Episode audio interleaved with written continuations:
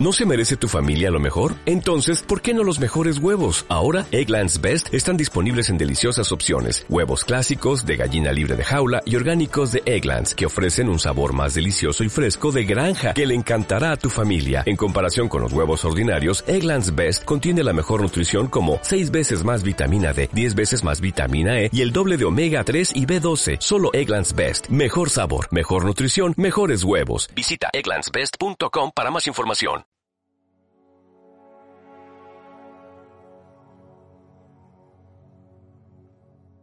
Saludos, divergentes.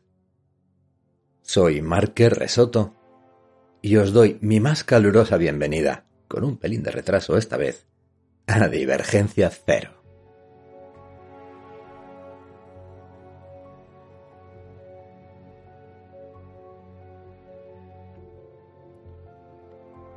Bueno, pues vamos a seguir, vamos a seguir con lo que estábamos, que yo creo que ya lo sabéis todos más que de sobra, pero como siempre digo, para los nuevos, un resumen chiquitito y espero que los veteranos me lo sepáis disculpar.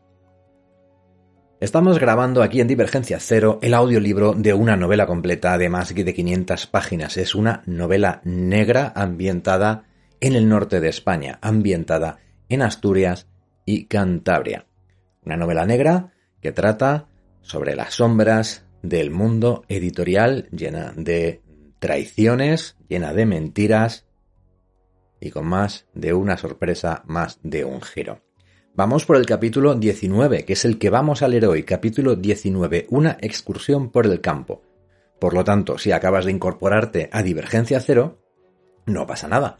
Ve al feed del programa y ahí verás todos los capítulos anteriores. Normalmente vamos grabando a razón de dos o tres capítulos por programa porque son capítulos muy breves. No así el de hoy. El de hoy es un único capítulo porque es casi una hora de duración, es uno de los capítulos un poquito más largos del, libro, pero que es importante, bueno, pues por lo que vamos a ver a continuación. Vamos a tener ocasión de conocer un poquito más a uno de los personajes principales que hasta ahora hemos visto siempre de la mano de, de Norma, un poquito su sombra, un poquito su perro guardián, pero que en este capítulo vamos a poder conocer un poquito más. Y esto va a ser importante. Pero bueno, para ti, que eres nuevo, lo dicho.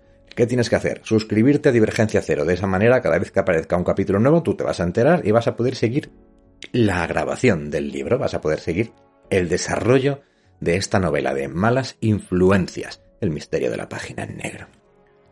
Una vez lo hayas hecho, te vas al feed del programa y vas buscando, ahí vas a ver todos los capítulos que hemos ido grabando hasta la fecha, todas las partes que hemos ido grabando hasta la fecha, e incluso hay un audio que recopila en un solo programa de unas cuatro horas de duración toda la primera parte del libro, para que se pueda escuchar sin pausas de principio a fin. Cuando acabe de grabar la segunda parte del libro, haré otro tanto. Eso sí, la grabación del podcast, ya os lo he dicho, es completamente gratuita y en abierto. Todo el mundo va a poder seguirla semana a semana, con esta periodicidad que me he propuesto mantener y que de momento, de momento, estoy consiguiendo cumplir. Pero eso sí, los recopilatorios, pues forman parte de esas pequeñas ventajas que tienen los muy fans, fanáticos, cafeteros de Divergencia Cero. Esos usuarios de Evox que deciden colaborar económicamente con el podcast con un euro con 49 ¿Cómo? Bueno, pues te vas a la página del podcast en la aplicación de iVoox y pulsando en el botoncito azul de apoyar, le das y te deja elegir con qué cantidad apoyar el podcast. Un euro con 49 al mes, 2,99, en fin. Normalmente la gente suele elegir la primera opción, ese café al mes del que siempre os hablo. Bien, esta gente, estos fans patrocinadores del podcast, son los que hacen posible que el programa siga existiendo son los que hacen posible que yo pueda pagar el alojamiento en alta calidad en iVoox o que poco a poco vaya incorporando alguna mejora al programa, comprando los derechos de ciertos temas musicales, etc. Ellos, por su parte, aparte de la satisfacción de colaborar con este proyecto, lo que obtienen es eh, escuchar los programas sin publicidad, en alta calidad, y acceder a todo el histórico de Divergencia Cero, un histórico con más de 100 programas, donde hay mucho más que malas influencias. Hay relatos de terror, como los de Edgar Allan Poe. Hay relatos más románticos, romanticistas, por así decirlo, como son las leyendas de Becker. Hay relatos humorísticos, como son los de Roald Dahl o alguno de Isaac Asimov, ciencia ficción más hard entre comillas, como la saga Fundación, el primer libro de la saga Fundación, que también lo pueden escuchar los patronos del podcast. Échale un vistazo y si te gusta, apúntate. Dicho esto, nos vamos a poner ya con eh, el capítulo 19 de Malas Influencias. Una excursión por el campo. Volvemos con Miranda, volvemos con Jesús. Recordad que en el capítulo anterior han estado desayunando y elaborando un nuevo plan de acción y ahora vamos a ver cómo ese plan de acción se lleva a cabo. En este capítulo, una excursión por el campo en el cual vamos a poder conocer eh, los entresijos de la casa de Norma, de la finca en la que se en la que está construida y varios aspectos relativos al crimen que se cometió en esa casa un par de noches atrás. No me extiendo, os dejo ya con la grabación de Malas Influencias, El misterio de la página en negro, el capítulo 19, una excursión por el campo.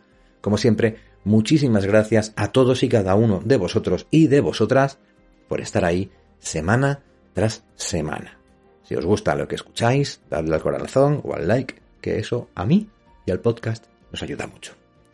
Un beso muy muy fuerte, un abrazo gigantesco para todos vosotros se despide, ya lo sabéis, vuestro anfitrión que os quiere, Marque Resoto, y que os deja ahora con Miranda Gray en el capítulo 19 de Malas Influencias.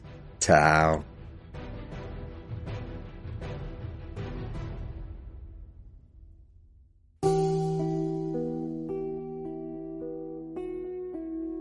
Divergencia Cero presenta Malas Influencias.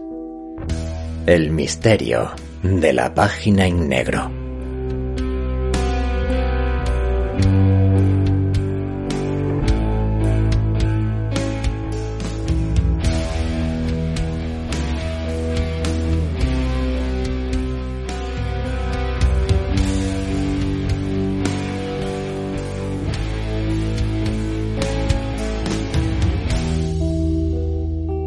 Escrito y narrado por Marque Resoto.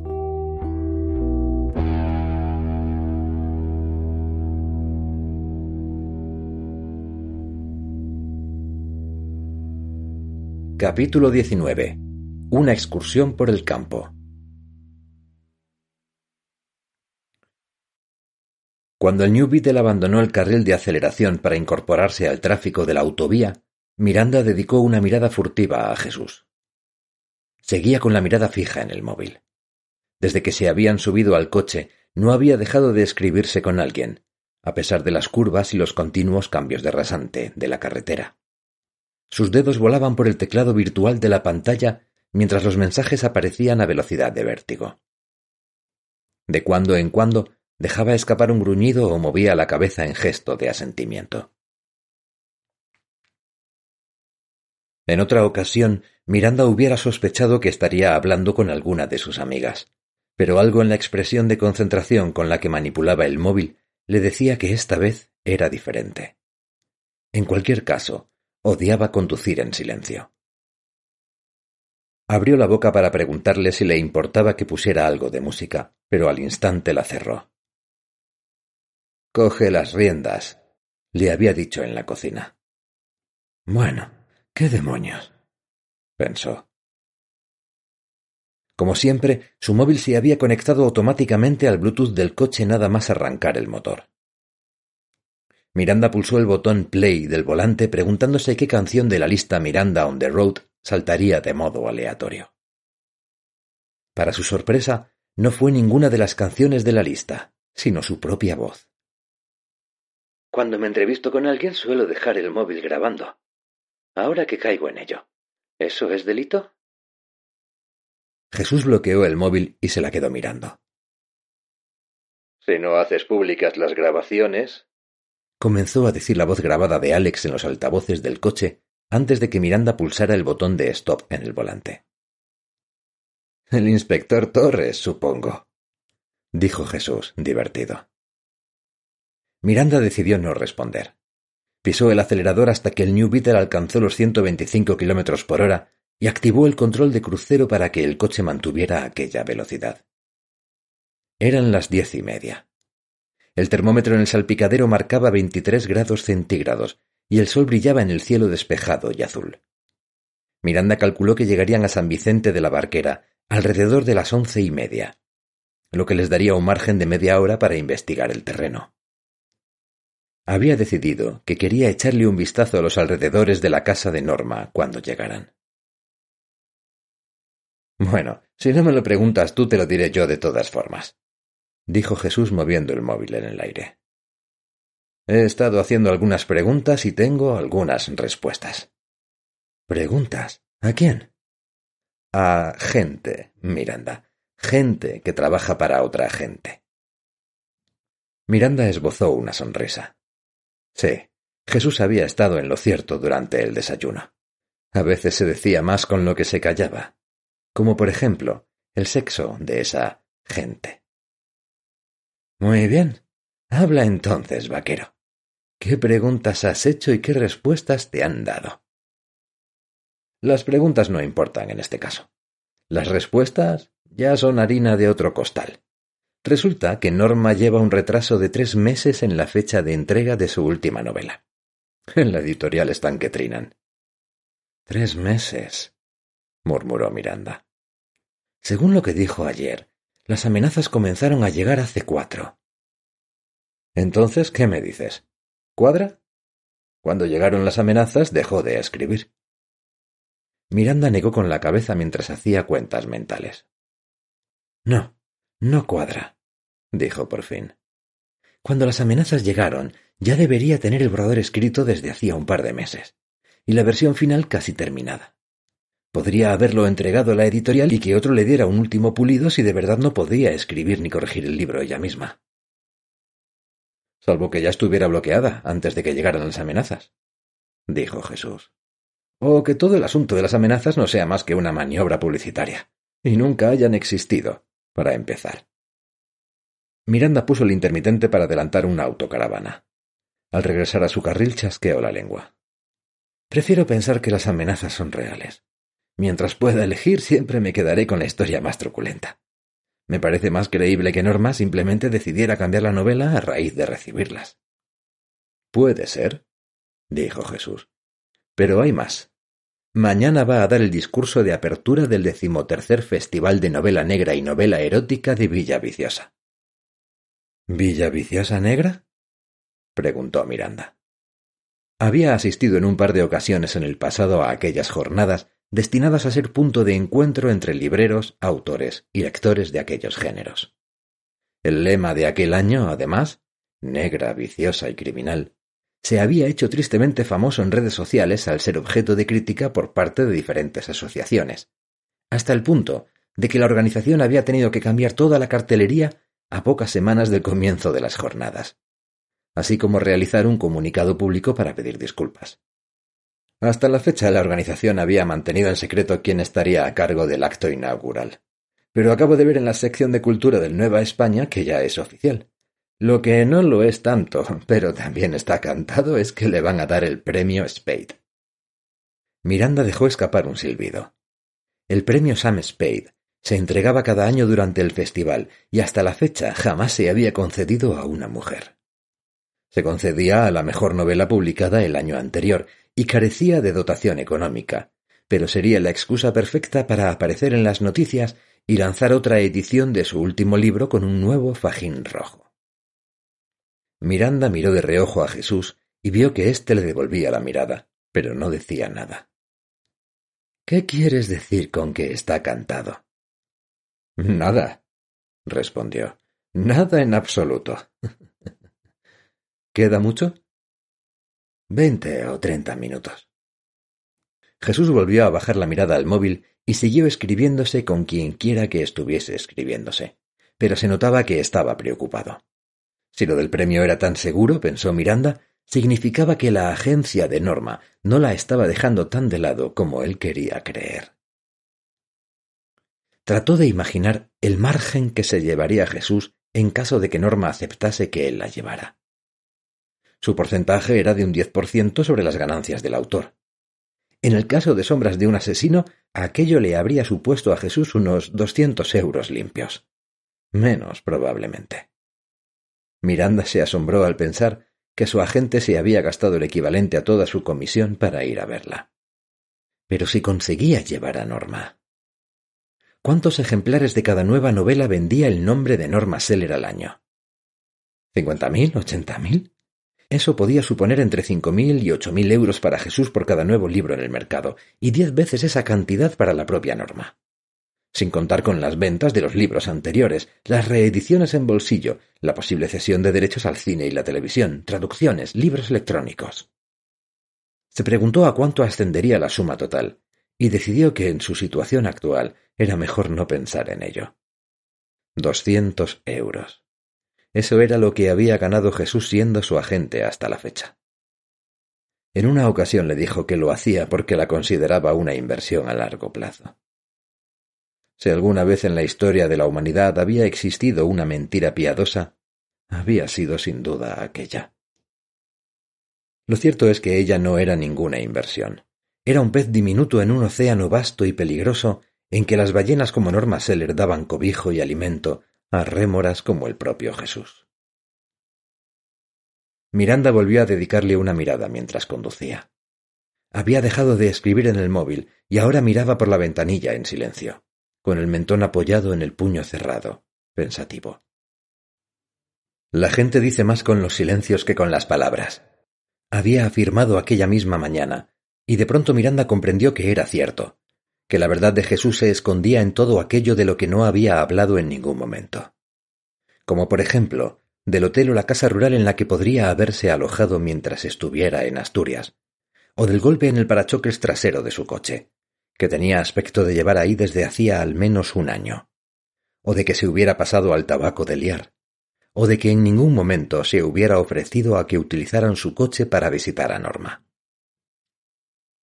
Si la situación de Miranda ya era precaria, dependiendo de los escasos ahorros que le quedaban y lo que sacaba de la venta de casas de muñecas para salir adelante mes a mes, la situación económica de Jesús no era mucho mejor. El New Beetle dejó atrás el cartel de bienvenida a Cantabria y ascendió por el tramo de autopista que, pasado Unquera, acababa pasando junto a San Vicente de la Barquera, a apenas diez kilómetros de distancia. Miranda pisó el acelerador. Eran las once y veinte de la mañana. La cita con Norma era a mediodía, una hora lo bastante relativa como para admitir un retraso de diez o quince minutos en caso de ser necesario, pero prefería no tentar a la suerte. Cinco minutos después, el New Beetle abandonaba la autovía para tomar el desvío de San Vicente. El pueblo era diferente a la luz del día. Una villa marinera a los pies de los picos de Europa, con sus edificios de dos o a lo sumo tres plantas, su parque junto al paseo marítimo para pasear los días de sol y sus soportales para guarecerse los días de lluvia. En aquellos momentos el estuario estaba casi seco a excepción de dos brazos de agua, y varias barcas y pequeños botes pesqueros aguardaban encallados a que la pleamar los hiciera flotar de nuevo. Al pasar por la avenida principal, Miranda señaló con el dedo el paseo marítimo. La Guardia Civil, asintió Jesús. La zona estaba acordonada por dos coches patrulla aparcados en ángulo que bloqueaban el acceso al aparcamiento.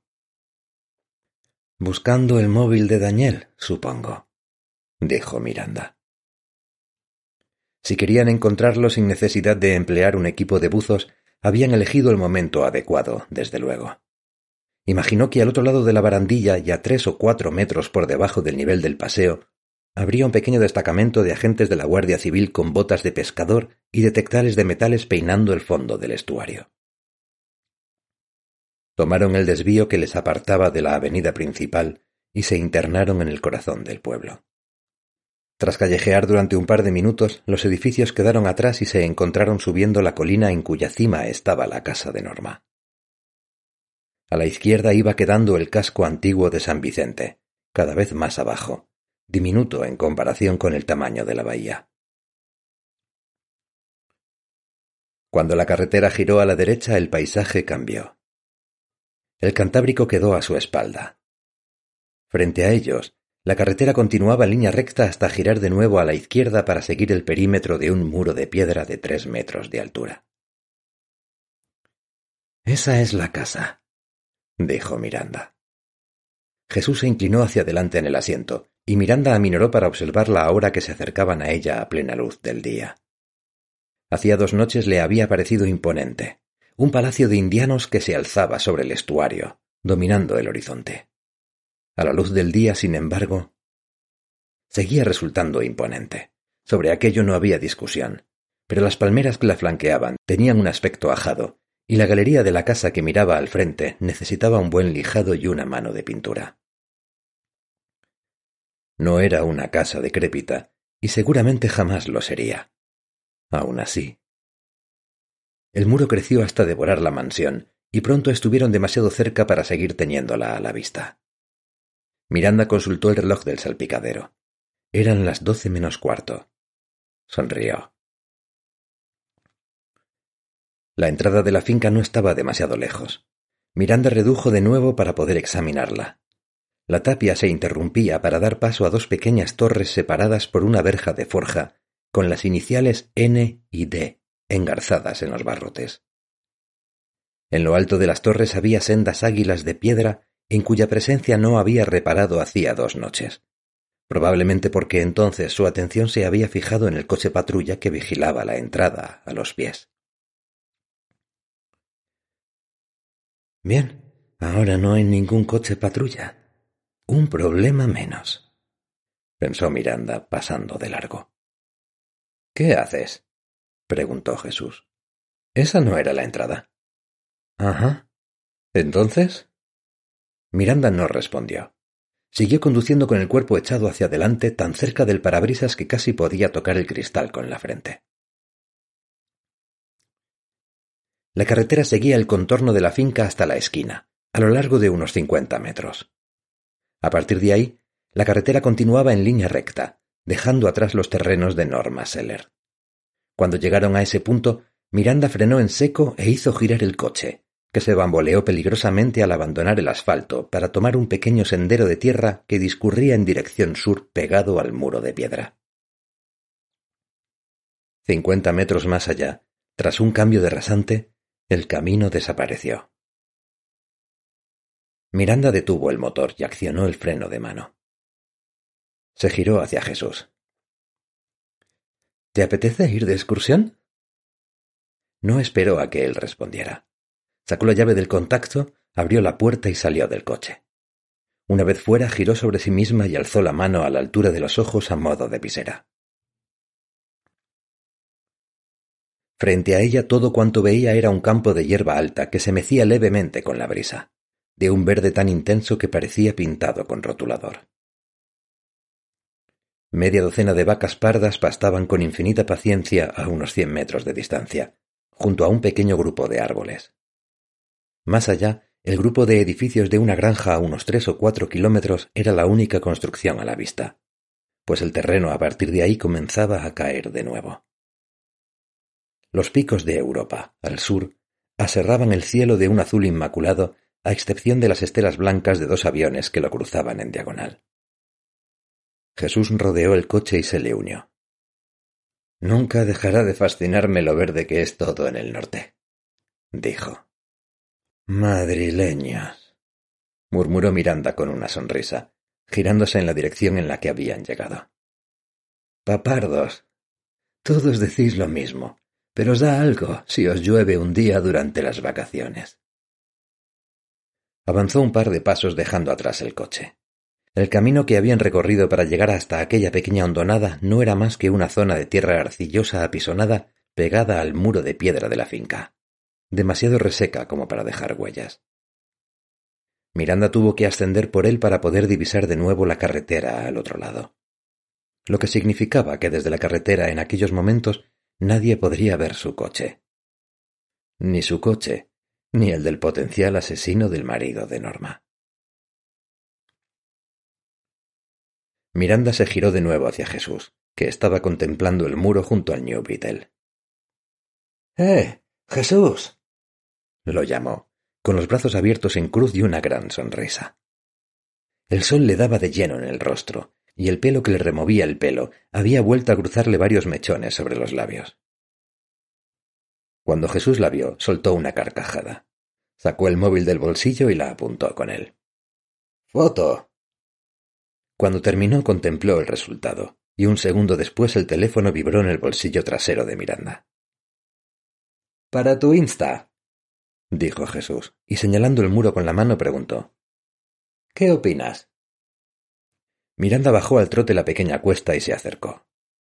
Debido a la hondonada en que habían detenido el coche, el muro en aquel punto tenía más de tres metros de altura.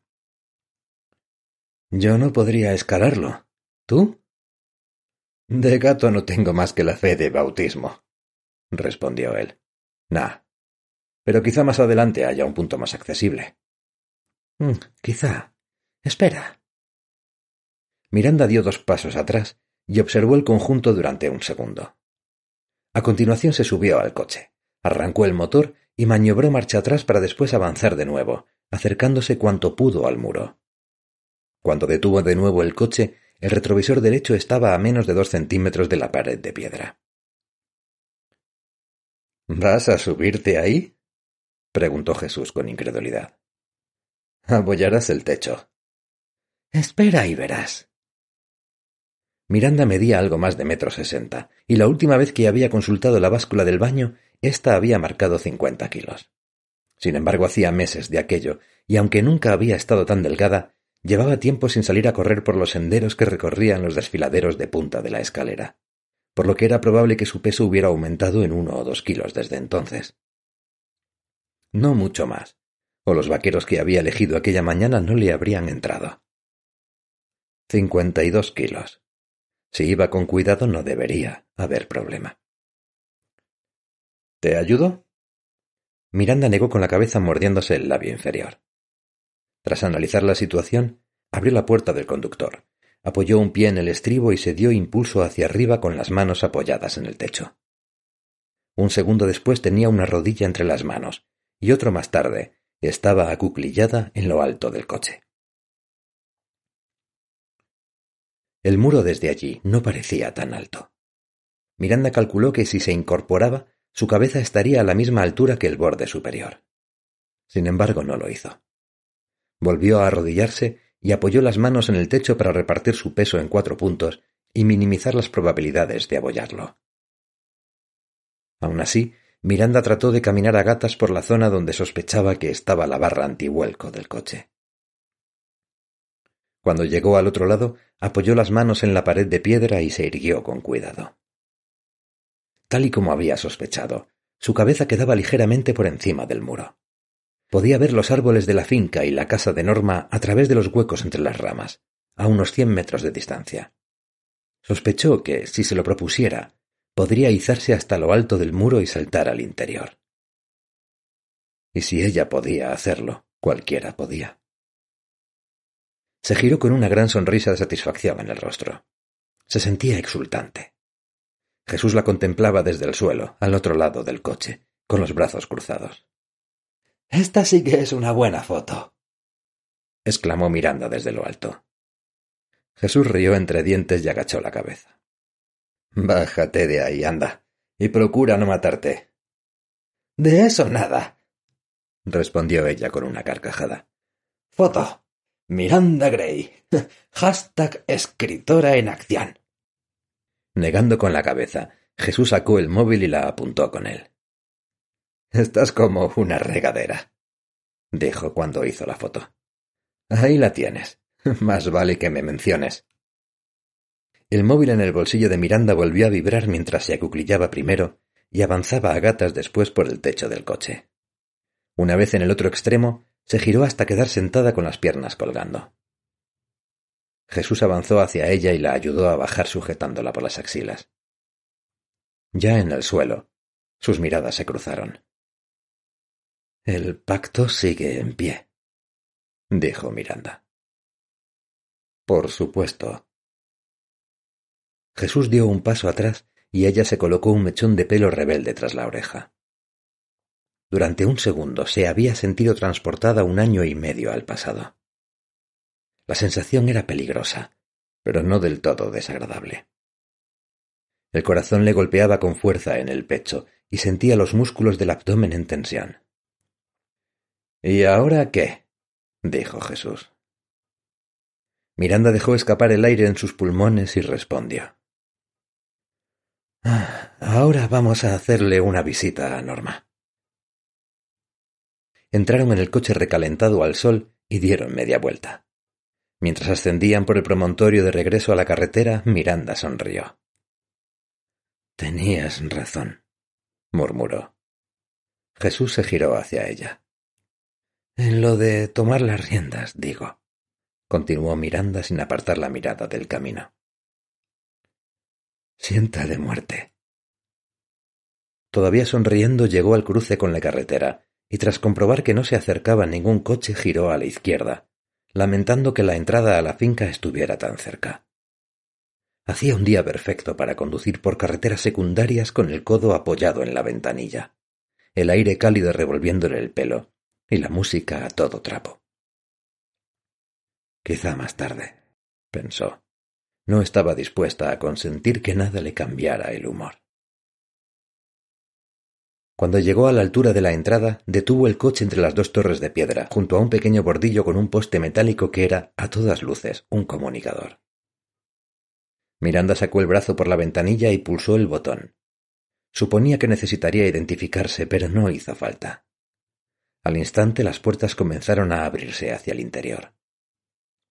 Las iniciales N y D se separaron hasta quedar cada una en un lateral del camino arbolado. Miranda y Jesús cruzaron una mirada. Supongo que tendrán cámaras, dijo Miranda, tomando nota mentalmente de que era algo que debería averiguar en cuanto le fuera posible. Si había cámaras, habría grabaciones. Si había grabaciones, quizás sería posible analizarlas en un intervalo de media hora antes y después de la muerte de Daniel, para saber quién había entrado y salido de la casa, o incluso qué coches habían pasado por la carretera. Engranó primera y entraron en la finca. Cuando la sombra de los árboles los engulló por completo, las puertas tras ellos comenzaron a cerrarse. Como había ocurrido con la casa, el camino de acceso también parecía haber cambiado con la luz del día. Hacía dos noches le había parecido que tardaba varios minutos en llegar a la casa, pero en esta ocasión el trayecto se le hizo más corto. El camino ascendía describiendo una suave curva a la derecha y luego otra a la izquierda. El reflejo de los árboles fluía como el agua por el parabrisas y el capó negro del coche. Tras una última curva a la derecha, dejaron los árboles atrás para toparse casi de repente con la casa bañada por el sol. Jesús dejó escapar un silbido, y Miranda comprendió por qué. Las columnas de piedra que sostenían el porche, de cinco metros de altura, al que se accedía tras ascender tres escalones del mismo material que las columnas. La sillería al descubierto, la galería acristalada en el piso superior, las vigas de madera noble. Las palmeras seguían estando allí, una a cada lado, pero la casa era más grande, mucho más amplia de lo que le había parecido en su visita anterior. ¿Cuántas estancias tendría? Ella había visitado tan solo la habitación del matrimonio el despacho, la buhardilla y la cocina. Pero solo en la planta baja contaba con cuatro enormes ventanales a cada lado del porche, y aquella era la única fachada de la casa que podían ver desde el coche. Miranda condujo despacio, rodeando la fuente sin agua. Frente a la puerta había un par de coches aparcados y una furgoneta, pero ninguno de los vehículos tenía luces policiales. También divisó el Nissan de Carmen en un lateral apartado del resto. Finalmente dejaron el New Beetle junto a la furgoneta y avanzaron hacia la entrada. Estaban subiendo los escalones del porche cuando la puerta se abrió y la figura de Carmen apareció ante ellos. Miranda la saludó con una sonrisa mientras se acercaba haciendo visera con la mano para protegerse del sol. Buenos días, Carmen. Hola, Miranda. Estábamos esperando respondió dedicándole una mirada de curiosidad a Jesús. Es un viejo amigo, dijo Miranda. Jesús se adelantó y le dio dos besos a Carmen en la mejilla. Jesús Longan se presentó con una enorme sonrisa. Soy un gran admirador de Norma. No sabes hasta qué punto. Podría decirse que soy su segunda mayor fan. Cuando Miranda me dijo que habían quedado no me lo pensé dos veces. Me lié la manta en la cabeza y me vine desde Madrid. Qué lástima que la ocasión sea tan triste. Tú debes de ser Carmen, ¿no? Carmen Argüeso. Los ojos de Carmen se iluminaron y sus mejillas se encendieron. ¿Me conoce? Soy el fan número dos de Norma. ¿Cómo no voy a conocer a la número uno? Carmen se echó a reír, y Jesús la secundó. Recuerdo haber leído una entrevista que te hicieron hace años en... Eh, ¿Cómo se llamaba la revista? Literama, respondió Carmen, agitando con fuerza la cabeza arriba y abajo. No me la recuerdes. Fue un horror. Miranda contemplaba la escena con una sonrisa de absoluta perplejidad, incapaz de decidirse entre romper a reír o arrancarse en un aplauso. Jesús se giró hacia ella. Tenía cogida a Carmen del brazo y no parecía dispuesto a soltarla. Aquí donde la ves, Carmen es la mano derecha de Norma. No ha publicado un solo libro que ella no haya leído antes. Bueno, solo los últimos. Los últimos, dice, los mejores. Carmen frunció el ceño, pero no dijo nada. Vaya, dijo Miranda, lanzando una mirada cargada de intención a su agente. Es el tipo de información que hubiera estado bien saber antes. Me habría sido de gran ayuda con mi primer libro. Continuó mirando a Carmen con una sonrisa. Estoy seguro de que tengo la entrevista en el móvil, contestó Jesús. Luego te la paso. Estupendo. El caso, Carmen, es que esperábamos ver también a Norma. Claro, acompañadme. Con Miranda a un lado y Jesús al otro, Carmen abrió del todo la puerta y les invitó a pasar. Si en el exterior todo había cambiado de un modo u otro con la luz del día, en el interior todo seguía igual. Allí seguían la escalinata inmensa que ascendía al primer piso, así como la Venus amputada y el Cupido lascivo en sus pedestales. La luz natural ni añadía ni quitaba, pues al Cupido había poco que añadirle y a la Venus poco que quitarle. Las hortensias azules de la mesita junto a la entrada habían sido sustituidas por un pequeño ramo de flores frescas. Vais a tener que perdonarme. Sonó una voz ronca a su derecha. Miranda y Jesús se giraron para descubrir a Norma, que los contemplaba desde las puertas dobles que daban al salón. Llevaba una bata de color carne sobre un camisón negro de encaje. Bajo la seda se intuían unas piernas bien torneadas a pesar de la edad. A Miranda no le sorprendió descubrir que pese al camisón y la bata, el rostro de Norma estaba perfectamente maquillado y su cabello peinado. Vais a tener que perdonarme, dijo desde allí, dedicándole a Jesús una mirada de curiosidad. Pero estoy hasta arriba. Eso del descanso eterno no cuenta para los que quedamos atrás. Al final podremos celebrar el funeral por mi esposo mañana. Gracias a Dios. Qué lástima, dijo Miranda. Esperaba tener la ocasión de poder charlar juntas y conocernos mejor, más allá de todo este asunto. Por supuesto. Por desgracia, todo este asunto me trae de cabeza. Daniel se ocupaba de todas las cosas de la casa. Sin él, tengo a los jardineros en pie de guerra. ¿Y la prensa? Echó un vistazo al reloj de oro que pendía de su muñeca. Dios mío, la prensa. Debe de estar al llegar. Miranda miró a Jesús de soslayo, pero éste no dijo nada. Quizá estuviera esperando a ser presentado para intervenir, pero en todo caso no había tiempo para aquello. No te queremos molestar, Norma. Entiendo que no tienes tiempo para nosotros. Es una lástima porque me hubiera encantado que me enseñaras los terrenos y me hablaras de la casa. Bueno, la casa era cosa de Daniel. Antes vivíamos en un lugar mucho más humilde y... Bueno. De todas formas, se giró hacia Carmen. ¿Por qué no les acompañas a dar un paseo?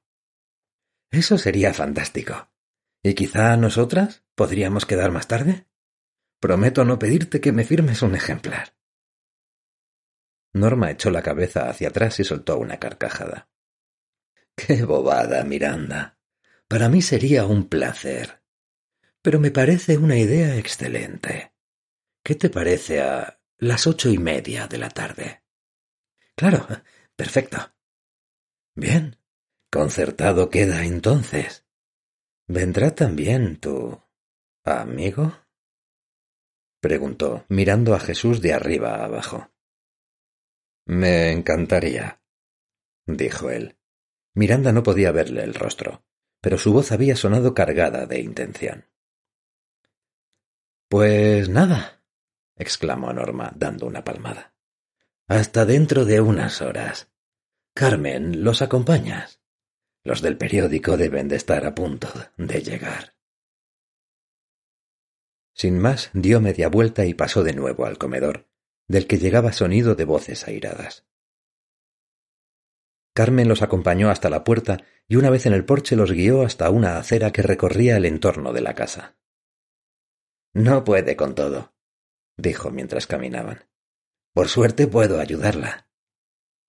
Es muy afortunada por tenerte a su lado, intervino Jesús. Hago lo que puedo, pero son tantas cosas. El funeral, el entierro, la prensa. Bueno, y todo el asunto de la investigación. ¿Han venido hoy también por aquí? dijo Miranda. Carmen asintió con la cabeza. A primera hora vino el inspector con un par de agentes y la chica que estuvo la otra noche. La de la cámara. Al llegar al borde de la casa doblaron la esquina. El terreno que descendía suavemente desde la acera hasta la arboleda estaba cubierto por un césped cuidadosamente recortado. Es una finca enorme, dijo Miranda. Para Norma tiene que ser duro, sobre todo estos días. Lo mismo digo yo. Le he ofrecido quedarme con ella, pero dice que prefiere estar sola. ¿No tiene miedo de... Miranda dejó la pregunta en el aire. ¿De que el asesino regrese? Se lo he dicho mil veces. Que quien mató a Daniel podría regresar a por ella en cualquier momento. Que debería estar acompañada, por si pasara cualquier cosa. Es una mujer muy valiente, terció Jesús. Carmen lo miró con una sonrisa. Desde luego que sí. ¿Sabe que la misma noche del asesinato, en cuanto la policía se fue, me mandó a casa? ¡Qué preciosidad! exclamó de pronto Miranda. Acababan de llegar a la siguiente esquina. Allí la zona de césped tendría unos cincuenta metros de anchura. Varios caminos de piedra lo recorrían, bordeados por setos cuidadosamente recortados, tras los cuales crecían las hortensias, los rosales blancos y rojos y otras plantas que no supo identificar, pero que salpicaban el jardín de amarillo y lila. ¿Verdad que sí? dijo Carmen con una sonrisa de satisfacción. Es mi zona preferida de la casa. A menudo paseamos por aquí y charlamos del libro que esté escribiendo en ese momento. En un lateral del jardín, no lejos de la fachada sur de la casa, que contaba con entrada propia, había una pérgola de madera con un cenador, en el que podrían juntarse más de una docena de personas sin estorbarse, y un poco más allá, una piscina de dos calles con el agua de un azul profundo. Pasada la piscina el terreno caía de nuevo hacia la arboleda. Una vez más, al fondo se divisaba la mole negra de los picos de Europa. A pesar de estar avanzado el mes de junio, aún quedaba nieve en alguna de sus cumbres. Estas casas de indianos tan grandes, dijo Miranda, solían tener otras viviendas independientes, ¿no es así? Para el servicio o los guardeses. Carmen asintió con la cabeza mientras avanzaban hacia el cenador. Así es, pero está abandonada. Por lo que Norma dice, Daniel tenía planeado reconstruirla para hacer una casita de invitados. Supongo que ahora. ¿Veías mucho a Daniel? Iba y venía, respondió, encogiéndose de hombros. Supongo que no era un hombre fácil, se arriesgó a decir Miranda. Está claro que tenía gustos caros. Desde luego. Todas esas estatuas y la piscina. La piscina era cosa de él. El agua está calefactada. En invierno se ve cómo sale el vapor. Ah, las estatuas son peculiares, desde luego. Enseguida se nota que no son del estilo de Norma. Cuando estuve en la guardilla la otra noche, menuda diferencia. Durante un par de segundos, Carmen se limitó a caminar en silencio. Quiero decir que la decoración era mucho más hogareña y sencilla. Su antigua máquina de escribir, libros por todas partes, cálido y confortable. Se notaba que era un lugar muy íntimo. Es un lugar muy íntimo. Asintió Carmen masticando las palabras. No deja que nadie entre. Entonces, ¿queréis ver la casa de los guardeses? Sin esperar a que respondieran, Carmen aceleró el paso. Jesús y Miranda la siguieron mientras dejaban atrás la casa, la piscina y el cenador, y se internaban en la arboleda. No tardaron demasiado en divisar la casa entre los árboles. Se trataba de una vivienda humilde, de una sola altura, y por el tamaño dos habitaciones a lo sumo. El tejado a dos aguas estaba hundido, y tras las ventanas sin cristales se podía ver la vegetación que se había apoderado del interior. La puerta principal se había desprendido de sus goznes y colgaba de lado, semi hundida en la tierra.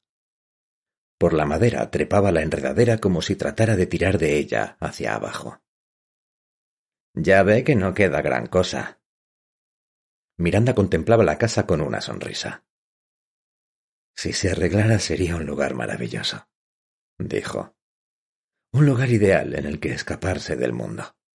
Se podría poner una pequeña salita con chimenea, una cocina y un despacho en el que escribir, mientras la lluvia suena contra los cristales.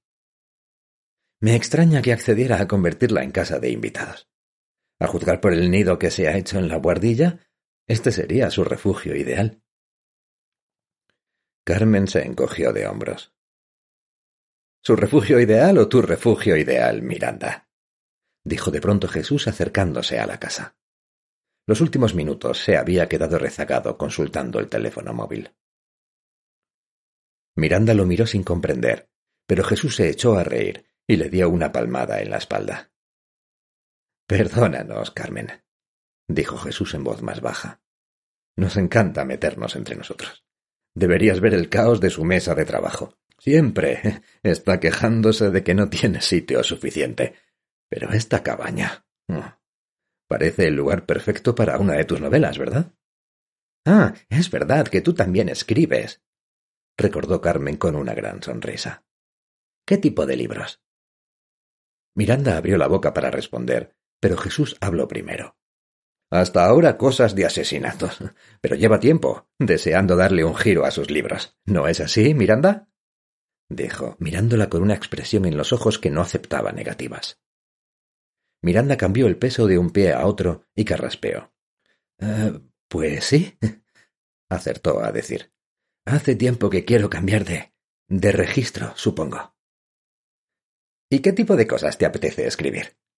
preguntó Carmen. Pues eh, nada en particular.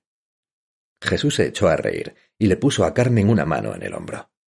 ¿Te puedes creer que le da vergüenza decir que le gusta la novela romántica? Los ojos de Carmen se iluminaron de pronto. ¿Sí? A mí me encanta la novela romántica. Si quieres puedo hacer de lector cero para ti. E, es decir, recordó de pronto, si a Norma no le importa. Hay demasiados prejuicios en torno a la novela romántica, dijo Jesús negando con la cabeza. Pero como yo siempre le digo a Miranda, no puedes decir que te gusta Norma Seller y despreciar la novela romántica. Exacto, coincidió Carmen. Todos los libros que había escrito Norma cuando la conocí estaban llenos de romance. Los nuevos también son buenos, claro, porque Norma no puede escribir nada que no sea bueno. Pero no es lo mismo. Se quedó pensativa un momento, mirando la casa semiderruida y durante varios segundos solo se escuchó el murmullo de las hojas de los árboles y el trino de los pájaros, hasta que de pronto parpadeó y la sonrisa volvió a posarse en sus labios. Si algún día arreglan la casa, le diré a Norma que te invite. Quizá puedas quedarte aquí unas semanas como invitada. Y si escribes esa novela, me encantaría leerla. De pronto dejó de hablar. Cuando volvió a hacerlo, su voz era más seria. Pero tenemos que ir volviendo. Y comenzó a caminar de vuelta a la casa. Miranda y Jesús intercambiaron una mirada, y acto seguido salieron tras ella. El muro sur no debe de estar lejos de aquí, ¿no? dijo Miranda, poniéndose a la altura de Carmen. Si los estaban echando educadamente, quería aprovechar cuanto pudiera del tiempo que les quedase. No muy lejos, no. ¿Y los antiguos guardeses atravesaban toda la finca para llegar hasta aquí? En realidad tenían su propia entrada, una cancela en el muro para su uso personal cerca de la casa. Debe de hacer cien años que nadie la usa. Está completamente oxidada. Claro que eso les dio igual y quisieron verla igualmente. ¿Quisieron? ¿Quiénes? El inspector y sus compañeros. Vinieron con unos planos del catastro esta mañana e insistieron en verla. Les dije que no merecía la pena, pero se empeñaron, así que. se encogió de hombros. Habían salido ya de la arboleda y subían a buen ritmo por la ladera. Ante ellos la casa parecía emerger sobre la línea del horizonte como el sol del mar al amanecer. ¿Y los llevaste a verla? Sí, los acompañé hasta allí. La casa de los guardeses, eso les dio igual, pero la cancela era otra cosa. Sacaron fotos de todo, los barrotes, la manilla, el suelo. También usaron el polvo especial para huellas. añadió con una sonrisa. Me sé todos los trucos, ¿saben? Por los libros de Norma. Cuando se fueron dejaron la puerta precintada con cinta policial de esa amarilla. ¿La policía cree que el asesino entró por ahí? Seguro, aunque ya habrán cambiado de idea. Después de usar el polvo especial para huellas. Carmen pronunciaba aquellas palabras como si cada una comenzara con letra mayúscula. Intentaron abrirla ellos mismos, y les costó una barbaridad. Como yo les dije, esa puerta lleva más de cien años sin usarse. No tiene sentido que el asesino entrase por ahí. Harían mejor revisando las grabaciones de la cámara de la entrada en vez de perder el tiempo mientras el asesino estará preparando otra etiqueta de las suyas en Dios sabe dónde, y maquinando para matar a Norma. Miranda decidió ignorar la obsesión de Carmen por las etiquetas. Así que tienen grabaciones de la entrada. Nosotras no. Pero supongo que la empresa de seguridad sí. En fin, el inspector me dijo que me metiera en mis asuntos y no le molestara. Así que no dije más. Miranda dudaba mucho de que Alex hubiera dicho algo así, pero decidió callar. Habían llegado ya a la parte alta de la colina y caminaban hacia la fachada norte de la casa, dejando a un lado el cenador y la piscina. Miranda le echó un vistazo al teléfono móvil. Era casi la una, y no tenía ningún mensaje nuevo ni de Alex ni de nadie más lo que le hizo sentir una leve punzada de resquemor. Él sabía que ella iba a visitar a Norma al mediodía, y de hecho se había pasado por allí aquella misma mañana. No le hubiera costado tanto enviarle un mensaje para decirle que andaría por la zona. Rodearon la casa por la acera que habían recorrido media hora antes y regresaron a la fachada principal. La furgoneta de la empresa de jardinería había desaparecido, y su lugar lo había ocupado un forfiesta con el logotipo de Europa Press serigrafiado en un lateral. Tras despedirse de Carmen y preguntarle si estaría por la tarde, estaría. Se subieron en el New Beetle y maniobraron para tomar el camino que salía de la finca. ¿Qué opinas? preguntó Miranda. Jesús se pellizcó el labio inferior con los dedos un segundo antes de responder. El asesino entró por la cancela de los guardeses, supongo. De lo contrario, la policía tendría la grabación de la empresa de seguridad y podría localizarle. Además, nunca juego a creerme más listo que la policía. Si han estado allí con todo el equipo de la científica es que tenían motivos para ello. Me refería a Carmen y a Norma.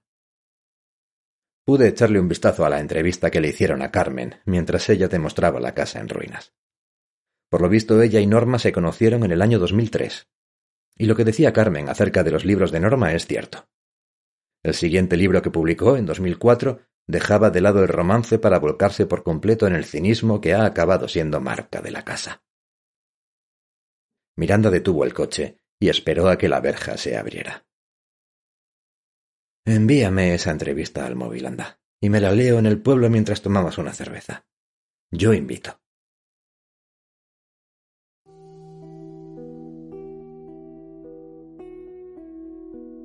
Acabas de escuchar un fragmento de Malas influencias.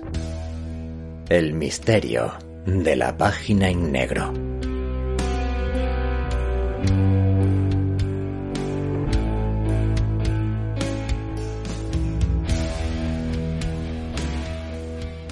Si te ha gustado este audio, apoya el contenido del podcast con un me gusta. Y si quieres seguir disfrutando de más relatos, historias, narraciones, anécdotas, suscríbete a Divergencia Cero. En todo caso, muchísimas gracias por estar ahí. Se despide de vosotros vuestro anfitrión que os quiere, Marque Resoto. Hasta la próxima. Chao.